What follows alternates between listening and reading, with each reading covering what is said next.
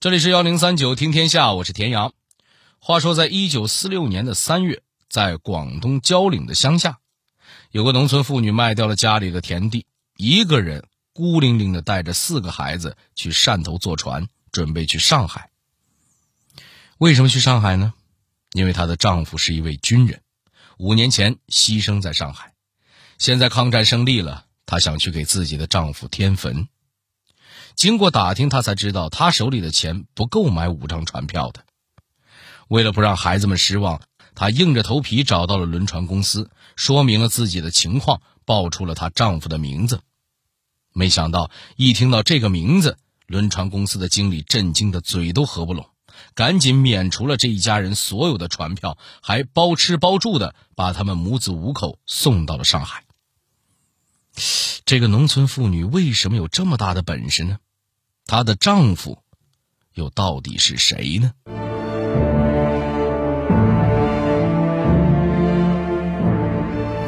为什么说八百孤军的故事是靠她写完的后半程？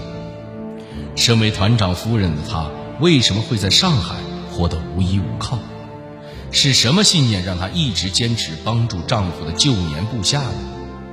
幺零三九听天下，田阳跟您聊聊团长夫人林维成与八百壮士。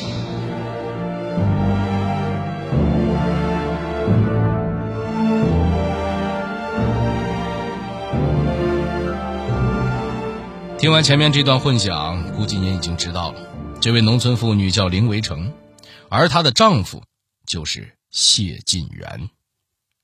看过电影《八百》的朋友，可能对那段历史有一些了解。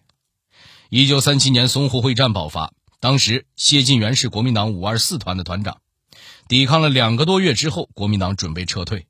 为了掩护十万大军撤退，谢晋元带着一个加强营四百多人的兵力守在四行仓库，负责断后。为了迷惑敌人，谢晋元号称部队有八百人，因为他们的身后不可能再有援军了，所以他们就被叫做八百孤军，或者说八百壮士。在四天的时间里，他们阻挡了日军的十次进攻，击毙了两百多个日军，打出了中国人的血性。眼看着国民党军队撤得差不多了，蒋介石假模假式的协商出了一块公共租界，让孤军也撤离。因为日军两万多人被堵了好些天，损失惨重，他们就以为八百孤军是个几千人的大部队，于是就同意他们撤离。没想到孤军一出来，只有四百来人。日军脸上一下子挂不住了，他们原地反悔，把谢晋元的部队全部软禁了起来。这一关就是四年。在日军全面占领上海之后，汪精卫的伪政权好多次都想收买谢晋元和他的部下，但谢晋元大义凛然，压根儿不买账。汪精卫一看这人怎么这么犟呢？那算了，不合作就直接杀了吧。于是，汪精卫买通了谢晋元手下的士兵，暗地里把刚刚三十七岁的谢晋元残忍的杀害了。谢晋元遇害的消息传出来之后，上海的三十多万市民都自发的来给他吊唁，他的葬礼几乎达到了国葬的水平。同时，这个消息也传到了广东蕉岭县的农村。当时，一个农妇正在地里干活。听到这个消息，他放下手里的活原本弓着的身子慢慢直了起来。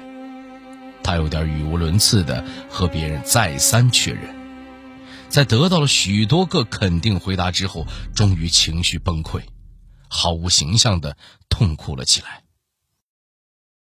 没错，这个农村妇女正是谢晋元的发妻林维成。您别看林维成现在这么一副不修边幅的样子。要是把时间往回倒二十年，她可是个不折不扣的白富美。林维成出生在上海的一个富商家庭，不仅读过大学，还精通钢琴和小提琴。在人生的前二十年里，他完全就是按照大家闺秀来培养的。一九二七年的一场婚礼上，谢晋元和林维成分别作为伴郎和伴娘出席，这俩人一见钟情，然后陷入了热恋。第二年，谢晋元在战场负伤，在汉口治疗休养了快一年。林维成知道男友受伤之后，就特意跑去汉口照顾他。后来伤好了，谢晋元直接求了婚。看着谢晋元坚定又温柔的眼神，林维成义无反顾地嫁给了他。婚后不久，谢晋元调到上海，林维成也跟着回到了家乡。他们在一起度过了几年美好的时光。当时，谢晋元是威风凛凛的军官，而林维成是气质出众的艺术女青年，郎才女貌就是他们最好的代名词。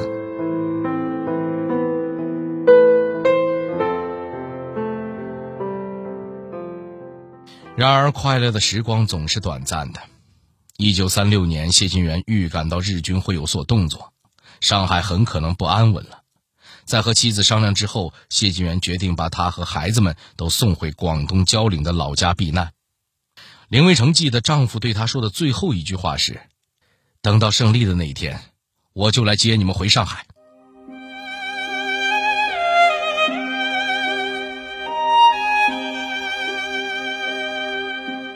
然而，林维成等来的却是爱人的死讯。消沉了几天之后，他终于打起精神。准备撑起这个家，不过她这么一个弱女子，要怎么撑呢？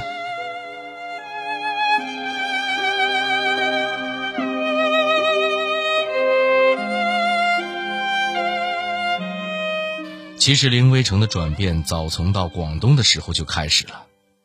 当时谢晋元的父母岁数都大了，孩子也都还小，家里人多嘴多，又没有经济来源。虽然谢晋元会寄钱回来，但那点钱也是远远不够的。于是，这个曾经十指不沾阳春水的大家闺秀，只能脱下旗袍和皮鞋，赤脚走到田里去干粗重的农活。在广东生活的五年里，林维成的身体和精神都承受着巨大的压力与考验，但每一次她都挺了过来。支撑她的就是丈夫的那句。我会接你们回家。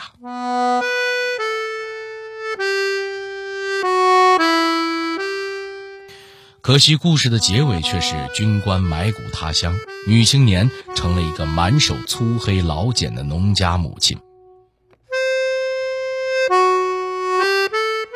无论怎样，生活还是要继续。为了解决生计问题。林维成带着孩子辗转五个省，跑到重庆去领丈夫的抚恤金。因为谢晋元抗日英雄的形象过于深刻，蒋介石夫妇亲自接见了他。蒋介石还冠冕堂皇地讲：“现在抗日期间，国家困难，等抗战胜利后，国家定会照顾你们的。”实际上，林维成带着孩子去重庆的另一个目的是希望政府看在丈夫为国捐躯的份上，安排孩子们上学读书。但显然，蒋介石并没打算尽这份举手之劳。无奈之下，林维成只能再次回到蕉岭县，靠种田养着一家老小，亲自教孩子读书识字。然而，在林维成心里最放不下的还是丈夫。在抗战胜利的消息传回广东的时候，林维成就想回上海去祭扫丈夫，而且上海还是他的家乡，在那里他可以找点事情做，孩子们也能接受更好的教育。于是，这才有了开头的那一幕：林维成带着四个孩子回到了阔别十年的上海。在祭拜完丈夫之后，林维成听说当年丈夫的旧部还有很多在上海，于是她就想见一见故人，多了解一些丈夫生前的事情。她找到记者，在报纸上刊登了这样一条新闻：抗日将领谢晋元与遗孀昨日抵沪，下榻新新旅社。这条在报纸上刊发的消息，更像是一则召集令。对于散落在上海各个角落的老兵们来说，这就是一条军令。这是团长夫人在召集丈夫的孤军旧部啊。第二天，孤军营的几个老兵就来到了旅社报道。短短几天，就有好几十个谢晋元的旧部陆陆续续找到了林维成。见了他们，才知道原来丈夫的旧部们都过得非常凄惨。当年在谢晋元遇难后几个月，日军偷袭珍珠港，美国向日本宣战。当时日军强行占领了公共租界。孤军营的战士被迫成为日军苦力，一部分被押解到安徽运煤，还有一部分被运到南京和杭州做苦力。其中反抗最激烈的五十个人被发配到巴布亚新几内亚的一座海岛，为日军修建机场。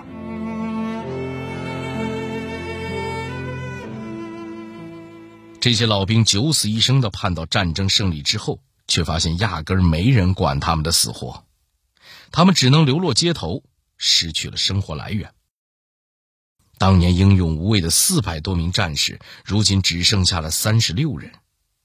看着这些丈夫的旧部，林维成做出了一个决定。他对老兵们说：“你们的团长牺牲了，但我是团长夫人，责无旁贷。他留下的担子，我会挑起来的。”可能林维成当时也没想到，就是这么一个决定，会让他余生都跟这些丈夫的旧部绑在了一起。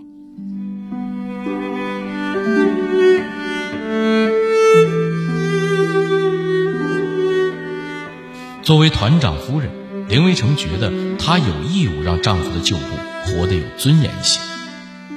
那么，身为农村妇女的她，又是怎么帮这些老兵的呢？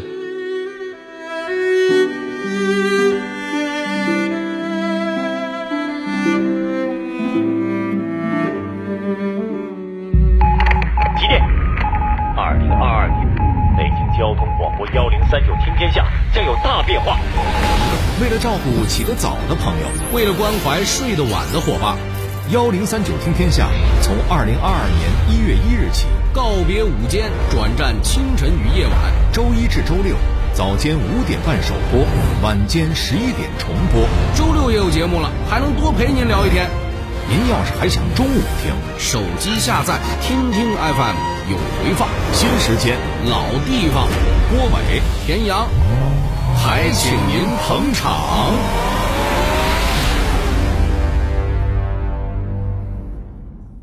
俗话说：“死者易，生者难。”在谢晋元牺牲之后，被追授陆军少将。当时全国人民都在纪念他，特别是上海还专门设立了晋元路晋元中学。但谁能想到，谢晋元的遗孀和旧部在解放前的上海，竟然生活无依无靠，只能靠自己。按咱们现在的眼光来看，孤军营的故事应该分成前后两个主题。第一部分是团长谢晋元指挥的抗日主题，第二部分则是团长夫人林维成带领的生存主题。对于当时的林维成和老兵们来说，最切身的问题是住哪。在抗战刚胜利的时候，各方势力都在争相抢占地产，那时候一片混乱，谁先抢到房子就算谁的。当时听说吴淞路有栋日本人留下的三层楼房空着时，在和几个孤军军官商议后，林维成就让丈夫手下曾经的排长带着几十号人去把那栋房子强占了下来。就这样，林维成一家和孤军老兵在上海总算有了一个安身之所。商量之后，大家把二楼留给林维成和孩子住，又把三楼分成很多个小隔间给没落脚地的老兵住，一楼则当做铺面出租。虽然住处有了，但吃饭问题还是个大问题。这个时候，林维成想起了老蒋之前抗战胜利后的许诺，于是他带着两个儿子和孤军旧部的期望去了南京。然而，他的希望又一次落空。他连蒋介石的面都没见到，只得到一句：“你先回去吧，会安排上海政府关照你们的。”当然，所谓的关照。也压根儿不存在。汤恩伯听说这件事情之后，提出让孤军老兵加入他的部队，全部比原来官升一级，去内战战场打共产党。这个提议被孤军将士拒绝之后，汤恩伯也不管他们的死活了。这回林维成算是彻底看明白了，只有自救才是唯一出路。于是林维成开始四处托关系求人，把有文化、有手艺的老兵一个个安排出去工作。上海铁路局局长是谢晋元的老同学，一次就安排了八个老兵去做铁路警察，还有会开车的老兵去给人当司机，会写字的就去航运公司上班。虽然前前后后安排出了二十多个老兵去工作，但还是有很多孤军老兵没有生活来源。这时候，林维成又回忆起了父亲的生意经，毕竟他曾经也是个富商的掌上明珠。如今虽然明珠蒙尘，但光芒还是在的。就这样，几个月前还在广东勤勤恳恳种地的农妇，又变成了满眼都是生意和点子的强势女掌柜。林维成试过带着老兵们去修路，也试过让老兵们去跑码头，但都以失败告终。这种体力活不好干，他又想试试脑力的。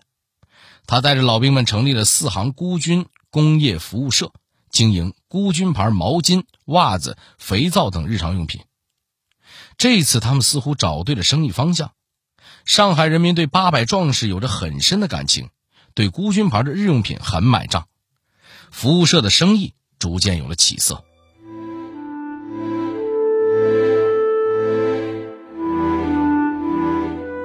看上去林维成和老兵们的日子正在逐渐好起来，然而事情却没有那么简单。很快，服务社就遇到了最大的困难，发生了什么呢？您可能都想象不到，这个服务社干了还不到一年，管钱的老兵竟然卷钱跑了，怎么会这样呢？跟您说，最重要的原因是前方的战事，因为打仗，上海通货膨胀严重，钱不值钱。像服务社这种小本生意根本活不下去，甚至在物价涨到最疯的时候，因为没钱吃饭，还有四个老兵铤而走险去杀人抢劫。在出事之前，他们曾来找过林维成，说了莫名其妙的话。他们一会儿说愧对团长的栽培，一会儿又说别人介绍了个生意，兴许能发财，到时候会来报答大家。当时林维成并没有意识到他们话的意思，等事发后才反应过来，为时已晚。最终，四名孤军战士被判处死刑，林维成只能和几个老兵一起含泪把他们四人的尸体掩埋了。内战越打越凶，为了收留逃到上海的难民，林维成组织老兵将丈夫墓地和原来孤军营附近的六十多亩地圈起来，做成了一个收容所，并且象征性的收取少量租金。除了拿出一点供几个孩子上学外，林维成把那笔钱都分给了生活无依的老兵。这种困境直到解放后才缓解。当时，陈庚陈老总听说了林维成的情况，大手一挥，把吴淞路的房屋和谢晋元墓地附近的地段都划给了林维成和老兵们，并且免除了他们的所有费用。在人民政府的关照下，林维成和孩子们的生活也终于稳定了下来。林维成先是在附近托儿所当了一段时间的副所长，后来又调到服装厂，一直到退休。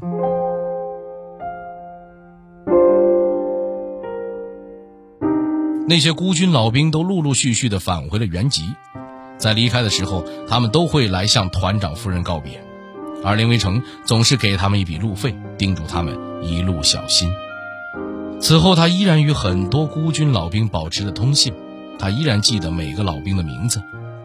此后的几十年间，每当一个老兵离世的消息传来，他都会在笔记本上划掉对应的名字。一九九一年一月六号。八十四岁的林维成，在上海逝世。在临终之前，他将泛黄的笔记本交给子女，并对他们说：“上面的名字都是你们见过的那些叔叔，这些人遭的罪，远比你们父亲的多。这么多年来，我一直尽力帮他们，你们也要这样，否则你们的父亲在天之灵也会不安的。”终于，二零一零年，八百壮士中的最后一位战士杨德瑜去世。谢家与八百孤军的牵绊，在经过七十多年的接力后，终于在这儿画上了句号。从此以后，世间再无八百壮士，留下的只是他们的传说。世人都在悼念团长谢晋元，但我们不该忘记。谢晋元的夫人林维成也应该是这段传奇当中的主角